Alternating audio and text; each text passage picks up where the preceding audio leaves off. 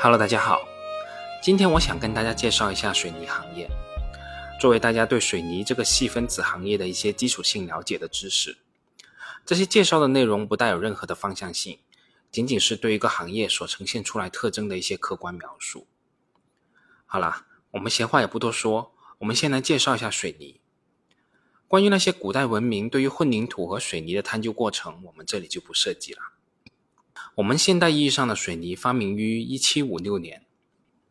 英国的工程师 J. 斯密顿发现，要获得水密性石灰，必须采用含有粘土的石灰石烧制之后得到。这种烧制出来的中间品被叫做熟料，熟料再加上石膏就成了水泥，可以用于水下建筑的浇筑。在此后，经过英国人 J. 帕卡的改进，罗马水泥出现了。但直到硅酸盐水泥的出现，才真正奠定了水泥行业的划时代标准。一八二四年，英国建筑工人用石灰石和粘土为原料，按一定的比例配合，在窑炉内烧成熟料，再磨制成水泥。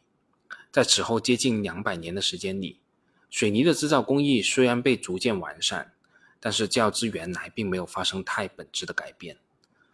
水泥行业的技术改进主要方向主要是面向更低能耗、更少污染、更少人工等方向。这些所谓的技术创新，主要还是围绕着窑来改进的。水泥生产先后经历了仓窑、立窑、干法回转窑、湿法回转窑、新型干法回转窑等等。那到了这里，我们就可以得出对水泥行业的第一个印象：这是一个技术变革极其缓慢的行业。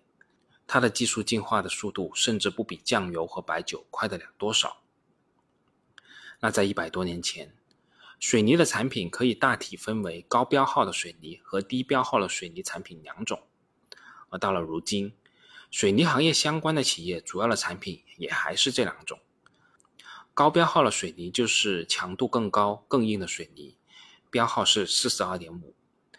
低标号就是没那么硬的水泥，标号是三十二点五。我们国家生产的水泥，美国的水泥、日本的水泥都是这样。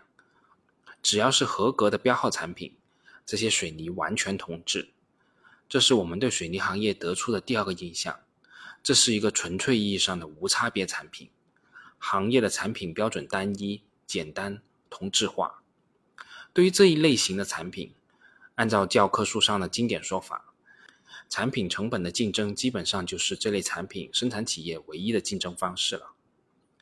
但事实上，我们的世界很精彩，我们在现实世界中很难真正找到书本中如此纯粹的事物。而对于水泥行业，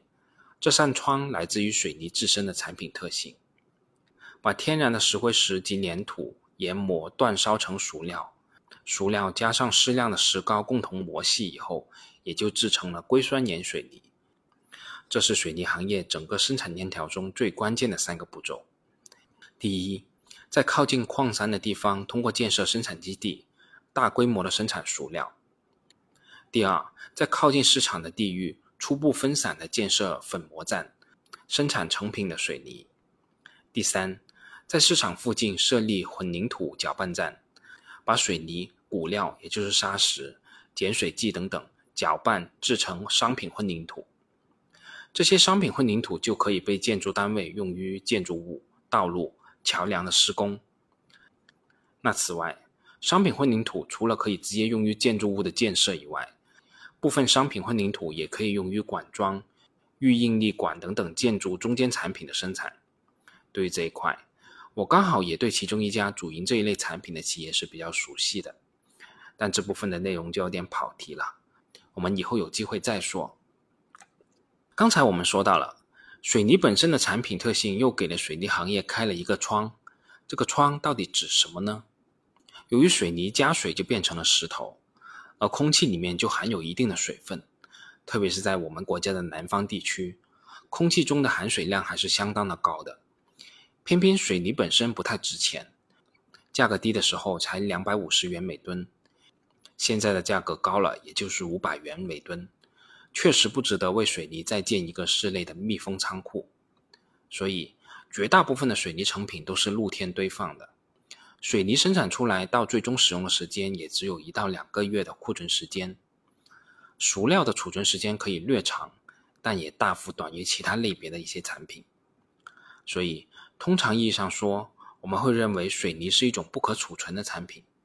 你不可能囤积一仓库的水泥，等到周期的顶峰再卖掉。而同样，因为水泥的货值重量比比较低，也导致水泥产品的运输半径是极为有限的。比如，按照现在较高的四百五十元每吨的价格推算，在治理超载相关政策持续收紧的情况下，按一车能装四十吨水泥推算，整车四十吨装满水泥，总货值也就是一点八万元。如果按照运输距离五百公里、吨运价两百元测算，这四十吨水泥如果运输五百公里，光运费就有八千元，约占了整体货值的百分之四十左右。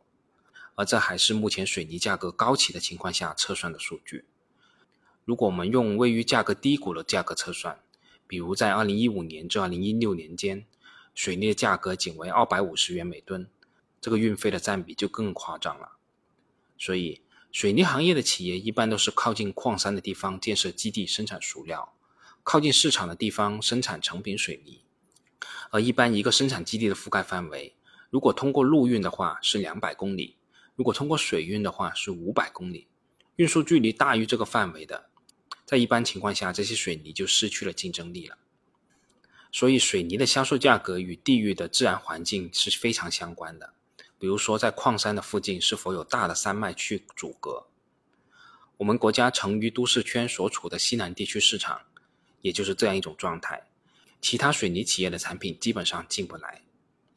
又或者说，在基地附近有一条大河。便于产品的低成本运输。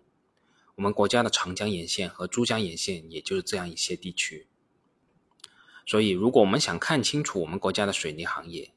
一定要看区域市场，要看地图，有没有大江大河，有没有山丘沟堑等等。这一现象很明显的反映到各个地区的水泥价格差上。在部分施工的旺季，西南地区的水泥价格要比华东区低百分之十五以上。这一现象发生在水泥这种无差别产品上，如果不是水泥产品本身的特性，是完全不可想象的。自此，我们可以得出水泥行业的第三个印象，也就是由于水泥市场存在无库存、运输距离短、行业内高度市场化、无金融属性等等特点，所以水泥的价格涨跌直接反映了当期当地区水泥产品的供需状况。此外，这里面还有一个点需要我们关注的，也就是水泥这个产品本身的价格弹性。对于房地产行业，我们一般都把土地形容成面粉，因为这在商品房的成本结构里面，土地的占比是最高的。但我们从来没有听说过把水泥形容成面粉的。水泥即使在建筑行业里面也算不上面粉，那是为什么呢？还不是因为水泥便宜呗。水泥用于房屋构筑物和基础设施的主体部分，但它的本身在建筑成本中占比却是极低的。按照平均住宅用水泥零点一至零点二吨每平方米推算，水泥占整体建筑成本的比例在百分之一左右。也正因为如此，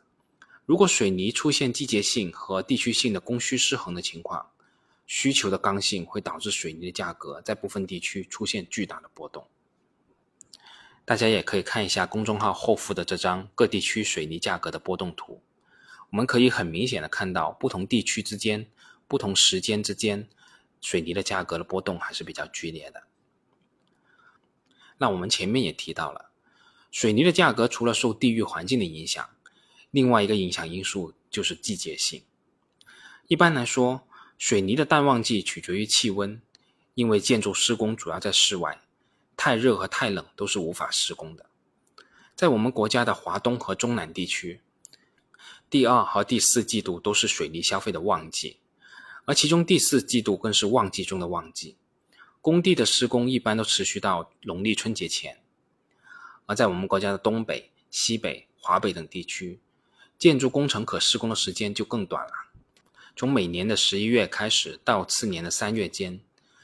一般普通工程的建筑施工，在这个时间段内都会季节性停工，这个期间也就是水泥需求的淡季。所以，如果我们考虑水泥行业的产能利用率的话，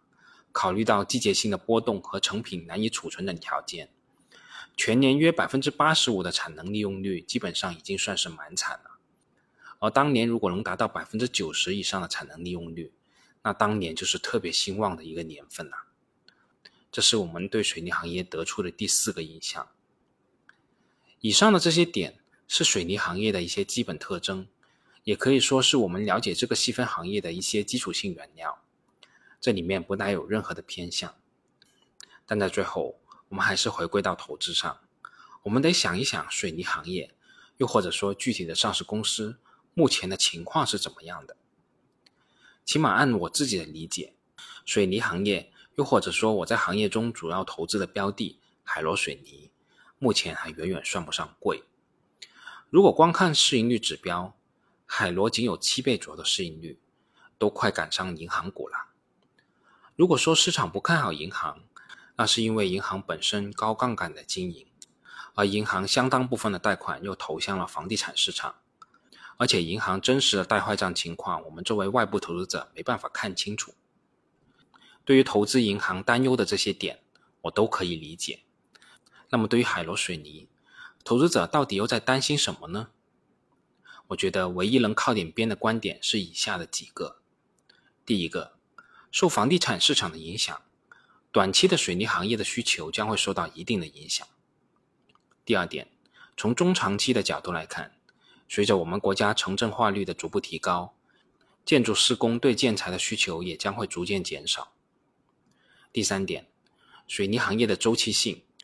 也就是投资者普遍认为，目前可能是处于水泥行业周期的顶峰。套用那个经典的看法。周期性行业在市盈率最低的时候，一般都是处于周期的波峰，所以我们的投资者是不敢去碰相关的企业的。对于上面说到的这个第三点，我不想多说什么，大家可以自己把水泥行业相关的上市公司近十年来主要的数据都找出来看一看，看看水泥行业所呈现出来的周期性到底是怎么样的，而结合目前的阶段和环境，这种周期后续将如何发展？大家自己可以想一想。对于前面提到的第一点，也就是房地产市场的影响，我相信是会有影响的。但我个人认为这种影响是很有限的，因为房子是用来住的，不是用来炒的。但我们人终究是要住在房子里的，人民群众的居住环境终究是要改善的。无论是通过哪种途径改善人们的居住环境，最终还是要用到水泥的。对上面提到的第二点，也就是城镇化率提高以后，水泥的需求可能会走向天花板，甚至开始回落。这个问题我认为是存在的，但我觉得为时尚早。即使在水泥行业需求遭遇了天花板，在我们前面提到的水泥自身的特性影响下，我相信水泥行业内龙头企业也不会就此消亡。参考发达国家相关的经验，此时的水泥龙头企业可能会活得更好。大家也可以参考一下以下的一些产业政策，想一想这个行业未来到底路在何方。二零二零年的十二月二十八号，工信部和生态环境部联合印发了关于进一步做好水泥常态化错峰生产的通知，在二零一六年的三百五十一号文基础上，对水泥行业的错峰生产政策进行了延续和改进。综合全国各地发布的具体错峰政策和水泥企业的执行情况来看，二零二一年以来，水泥错峰生产的执行力度进一步增强，范围进一步扩大，执行的标准也更加规范。工信部于二零二一年的七月二十号发布了《工业和信息化部关于印发水泥玻璃行业产能置换实施办法的通知》，这个通知主要在《水泥玻璃行业产能置换实施办法》。工信部原二零一七年三三七号文的基础上进行了修订，对水泥项目产能置换的比例和范围做出了调整。大气污染防治重点区域的水泥项目由一点五比一调整至二比一，非大气污染防治重点区域由一点二五比一调整至一点五比一。使用国家产业结构调整目录限制类水泥熟料生产线作为置换指标和跨省置换水泥熟料指标的。产能置换比例不得低于二比一。鼓励固态废物综合利用。湖北、贵州等五省临太佛、石膏生产水泥项目产能实施等量置换，并强调了严格对产能指标的认定和规范产能置换的操作程序。从二零二零年九月中国提出碳中和相关目标以来，国家层面推出了一系列的制度和措施安排，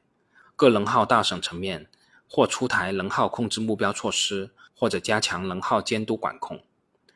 目前，碳排放权交易制度的法律法规已经初步健全和完善，而水泥行业作为温室气体的排放大户，将有较大的可能在短期内列入碳交易市场。各水泥企业均面临着更紧迫的能源替代和节能减排技术推进的需求，而作为龙头企业的技术环保水平更高，而且有更强的资金实力、外购排放额度，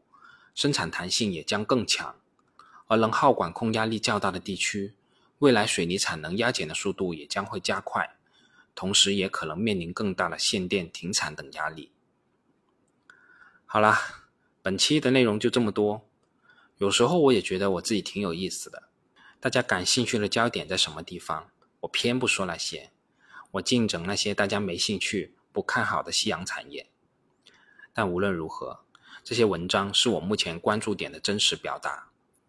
至于这些文章是否有人看，能有多少人看，那都不重要了。好了，就这么多，我们下次再见吧。